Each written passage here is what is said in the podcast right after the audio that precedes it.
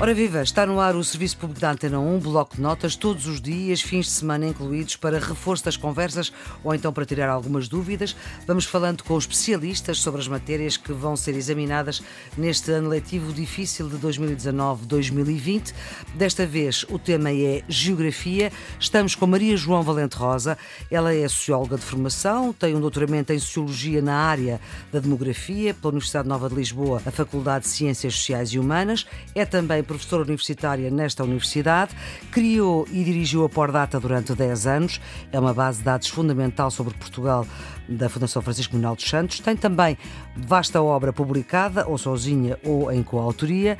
Eh, e há uma parte, Maria João Valente Rosa, muito obrigada por ter aceitado este desafio da Antena 1 de dar aqui uma ajuda para, enfim, para complementar o estudo dos alunos que têm exame 11 ano, nesta parte da matéria que é demografia em geografia, as características da nossa população. Exatamente. Que é muito diferente das características da população do resto dos outros países europeus. É, é muito diferente, quer dizer, nós somos um, um, dos países mais envelhecidos da Europa e também do mundo, porque a Europa já é por si o continente mais envelhecido do mundo. 880 anos. É, nós temos uma, uma. Aliás, a Europa já é conhecida como o continente grisalho, portanto é uma população. Mas eh, repare-se, o mundo como um todo está a envelhecer. Portugal não está sozinho, quer à escala mundial, quer no contexto europeu. Portanto, o mundo como um todo está a envelhecer, a Europa continua a envelhecer, é o continente mais envelhecido e Portugal, neste contexto, também é um país muito, muito envelhecido. Há uma série de indicadores, já agora, que uh, são aqui apresentados no, no, programa e que também convém uh, sabermos ler esses mesmos indicadores. Que indicadores Porque, são esses do programa de Geografia, Geografia de 11 ano? A base para a construção destes indicadores, já agora, é uh, nós pegarmos. São indicadores sintéticos, não é? Porque uhum. nós não uhum. podemos estar a olhar para a população, para as várias idades, todas elas, e fazer a síntese do que é que se está a claro. passar. Às vezes é difícil. E então vamos encontrar sínteses perfeitas do ponto de vista estatístico. E o primeiro momento é agregarmos a população em grandes grupos etários.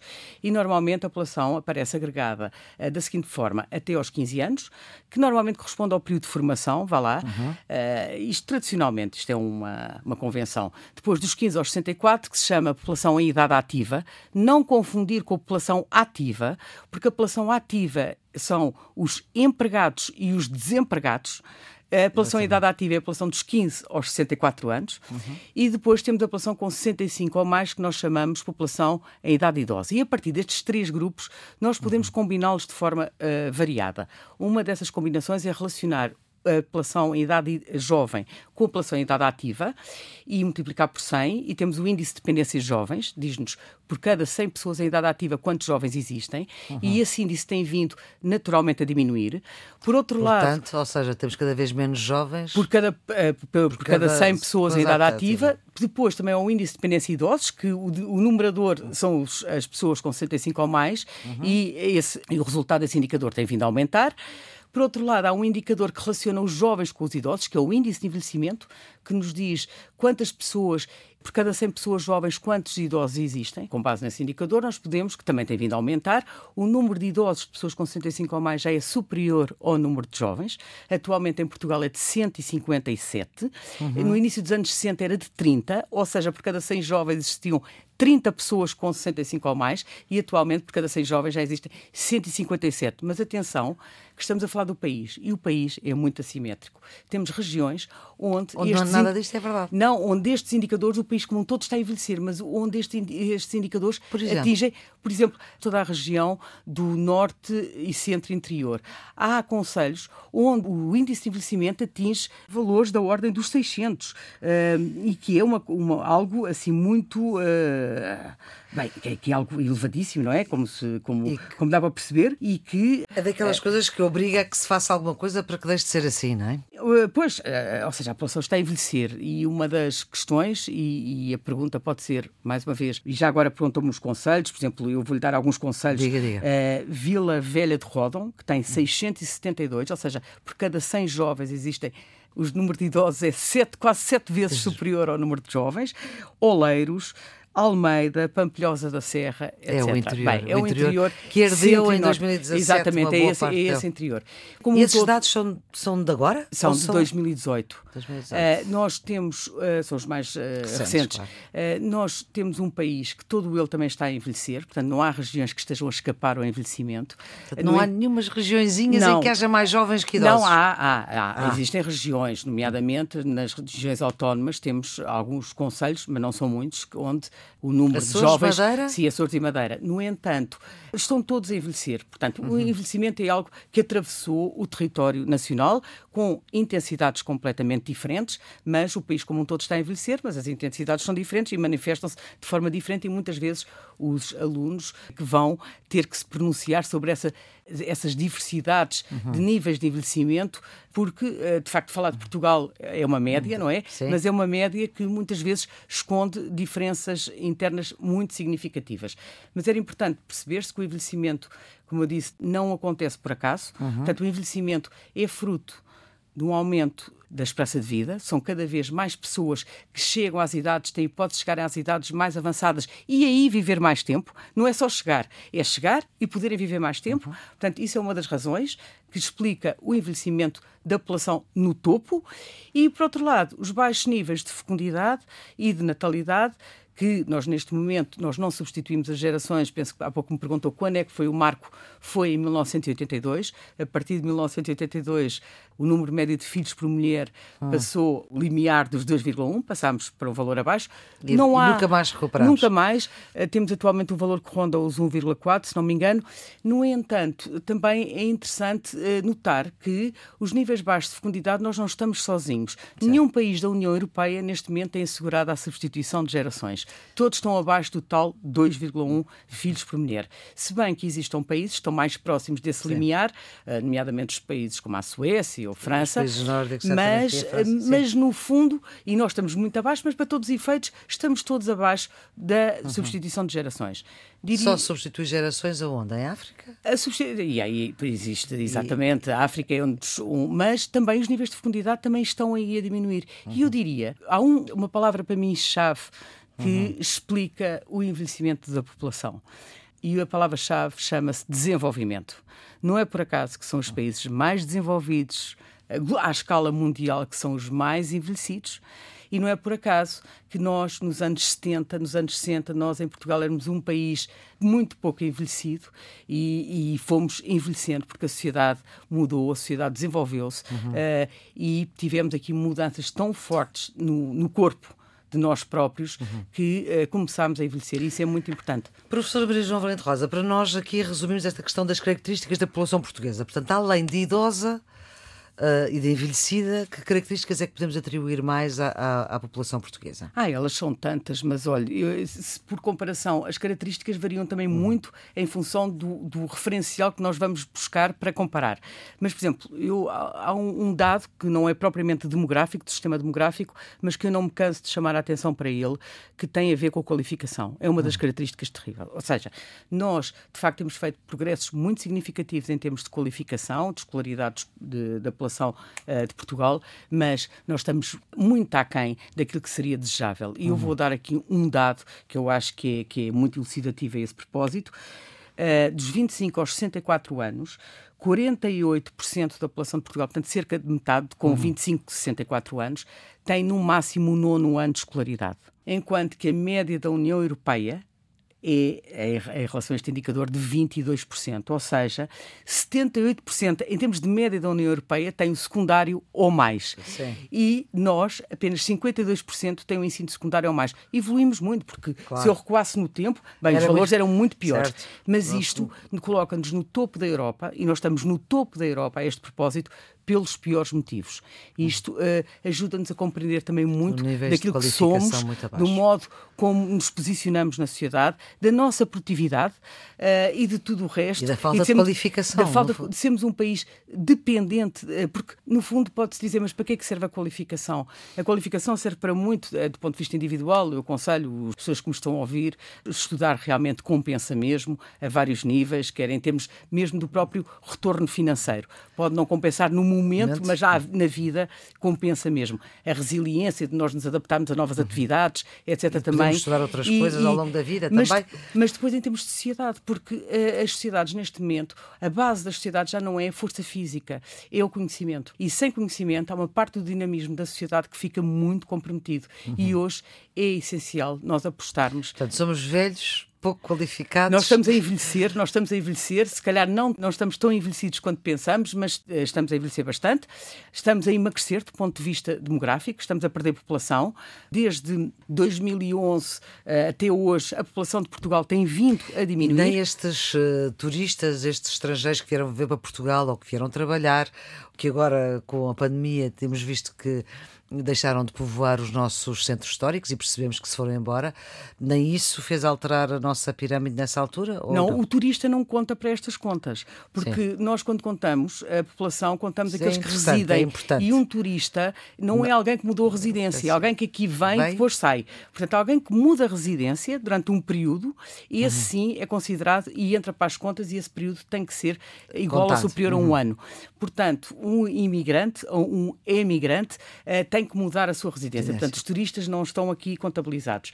De qualquer das formas, há muitas pessoas, nomeadamente do Reino Unido, uh, que vêm, mudam a sua, residência, a sua residência para Portugal. Até por que, causa de benefícios fiscais. Exatamente, etc. os franceses, etc. E que vêm, e, por exemplo, a zona do Algarve é uma zona onde uh, muitas destas pessoas se fixam. Mas são geralmente os mais velhos. São geralmente os mais velhos. Sim. Mas também nós temos aqui uma, uma parte muito importante de pessoas que vêm para trabalhar no nosso país, que vêm para aqui trabalhar e que normalmente estão uh, concentradas nas idades mais ativas. Isto faz, por um lado, contribuir para não diminuirmos o nosso volume populacional, mas, por outro lado, também tem um contributo sobre a natalidade, porque as idades mais ativas, se for uma imigração de tipo laboral, uhum. as idades mais ativas também elas são as idades mais férteis. Portanto, claro. passam a ter aqui os filhos no país. E, portanto, a imigração é muito benéfica. Os países da Europa, de uma maneira geral, em virtude do saldo natural ser negativo ou muito próximo de zero, estão cada vez mais dependentes uhum. Da imigração para ter algum dinamismo demográfico e esse dinamismo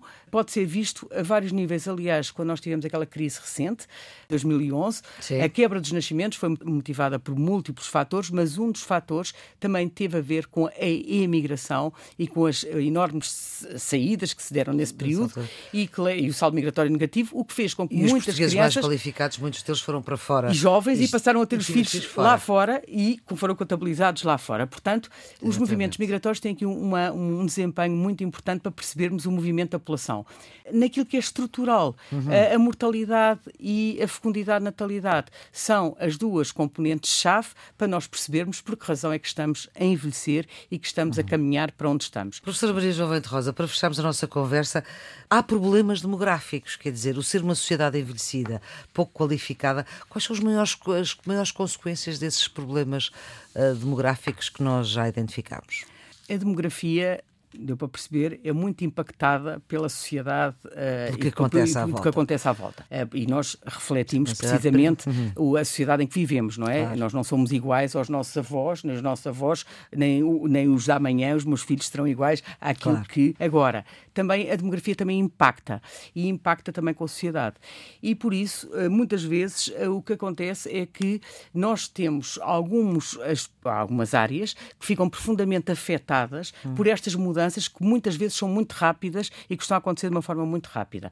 Uma dessas, uma de, dessas áreas é naturalmente a segurança social. A segurança uhum. social é uma das áreas importantes a ter em conta, porque porque nós temos um modelo de uh, financiamento das pensões, que é o chamado modelo por repartição, que se baseia numa solidariedade intergeracional. Eu hoje estou a trabalhar e vou descontar para aqueles que estão na reforma, esperando que quando chegar lá existam outros. Exatamente. Mas isto era preciso que existisse a tal renovação de gerações que não está a acontecer. Ora, o modelo, uh, por exemplo, enquanto que em, em 1984, quando foi uh, publicada a Lei de Bases da Segurança Social, uhum. existiam 5 pessoas, 5,5, vá lá, estamos a falar de uma média, mais uma vez, 5,5 pessoas em idade ativa por pessoa idosa, atualmente já só existem 3 e no futuro vão existir menos. Portanto, a carga sobre a população em idade ativa ou aquilo que os idosos, que maioritariamente estão reformados, vão receber, isto fica naturalmente uhum. afetado.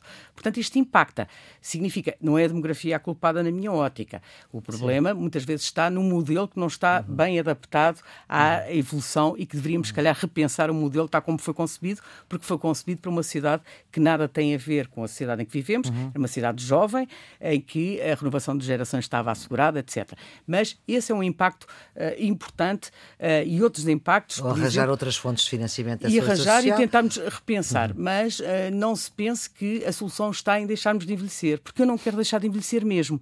Porque, sinceramente. Bem, alguém que quer envelhecer. Não, eu quero mesmo continuar a envelhecer, porque é bom sinal. Porque, por um lado, é sinal que estou viva, mas claro. por outro lado, é sinal que realmente vivo numa sociedade em que me dá que tempo de vida. Eu quero envelhecer, mas quero envelhecer bem, não é? Quero envelhecer com conteúdos, quero envelhecer numa cidade que me dê valor e que não me desperdice. Mas isso são outras questões que certo. agora já não vêm aqui muito. Uh, não vem para a matéria de exame, vá lá. Mas outra, outro, por exemplo, outro impacto, isto uhum. em termos de modelo, mas outro impacto possível que eu poderia dar era, por exemplo, em termos das escolas. Nós temos as escolas de primeiro ciclo, nos últimos 20 anos, passaram para menos de metade, embora as taxas de escolarização sejam de 100%, ou seja, todos os meninos em idade escolar estão todos na escola ótimo, fantástico. Portanto, o que quer dizer que, que daqui por uns menos... anos largos a nossa qualificação será outra. Será outra, só, só que nós uhum. estamos muito afastados, ou seja, nós temos que correr mais rápido, nós pois. podemos andar, porque pela inércia nós, a nossa Vamos qualificação lá. vai lá. Agora, o problema é nós temos que correr mais rápido que os outros, uhum. porque nós, o nosso ponto de partida foi tão mau, baixo. foi tão baixo que precisamos de correr mais rápido e nós vamos. Durante o Estado Novo, a quarta classe deixou de ser obrigatória, passou só a ser uma altura. O terceiro ano e depois passou, passou a ser. Exatamente, passou, o, o terceiro ano. Houve várias Achava-se que, que, o quarto ano era demais, bastava e depois houve, houve, uma outra fase em que se alargou ligeiramente, mas eu acho que esta, esta questão, e nós muitas vezes dizemos, ah, mas isto vai ser impossível, nós não vamos conseguir. E eu acho, correr mais rápido, eu acho que vamos conseguir. E vamos conseguir porque nós já tivemos uma demonstração também em termos da demografia muito importante no passado e que foi a demonstração da mortalidade infantil. Nós éramos vergonhosamente o país com níveis de mortalidade infantil mais altos ainda no início dos anos 70. E hoje somos um dos países com taxas de mortalidade infantil, já agora, quer dizer o número de óbitos com menos de um ano por cada mil nascimentos, um dos mais baixos quer do da Europa, mundo. quer do mundo. Uhum. Ou seja, nós fomos exemplares, e fomos exemplares porque a sociedade se organizou de uma forma espantosa, com tudo, desde os, os profissionais de saúde até à população. Muitos contribuíram, mas há, nós, um, há uma pessoa que contribuiu, que já morreu. Exato. Vão ver à net, doutor professor Albino Aroso, que foi fundamental, precisamente, não foi para o único, este, claro. mas foi fundamental para esse, eh, para esse número e para o número que hoje Portugal ostenta nessas uh, estatísticas, que desse ponto de vista é bom. Professor professora Maria João Valente Rosa. Foi um gosto. Muito obrigada por ter dado uma chega importante para esta parte da geografia que engloba a demografia, na qual é uh, especialista. Nós estamos aqui ao longo destes dois meses, meses de junho e julho, o Serviço Público da Antena um bloco de notas a proporcionar um conhecimento outro para os alunos que têm exames. Neste caso, estamos a falar de Geografia. Os exames são dia 11 de julho, a segunda época a 2 de setembro. Se desta conversa ficaram algumas dúvidas, sugerimos gravar a dúvida via WhatsApp em 30 segundos para o número 96909 4524, digo de novo, 96909 4524, ou então para bloco de notas Antena 1, tudo junto, o 1 com o algarismo, bloco notas antena1.rtp.pt. E a professora Maria João Valente Rosa vai responder a um domingo, será num domingo que tiramos as dúvidas aqui na Antena 1. É preciso dizer o nome, o nome da escola, onde é que é a escola e, claro, aquilo que não se percebeu. Todas estas conversas estão em podcast, em todas as plataformas que têm podcast, o RTP Play, o iTunes, o Spotify, também no ensina.rtp e por isso o Serviço Público Antena 1, bloco de notas, pode ser ouvido a qualquer hora. A produção é de Ana Fernandes, os cuidados da emissão de João Carrasco e amanhã, a esta hora, vamos estar a falar sobre outra disciplina que tem exames neste ano letivo 2019-2020.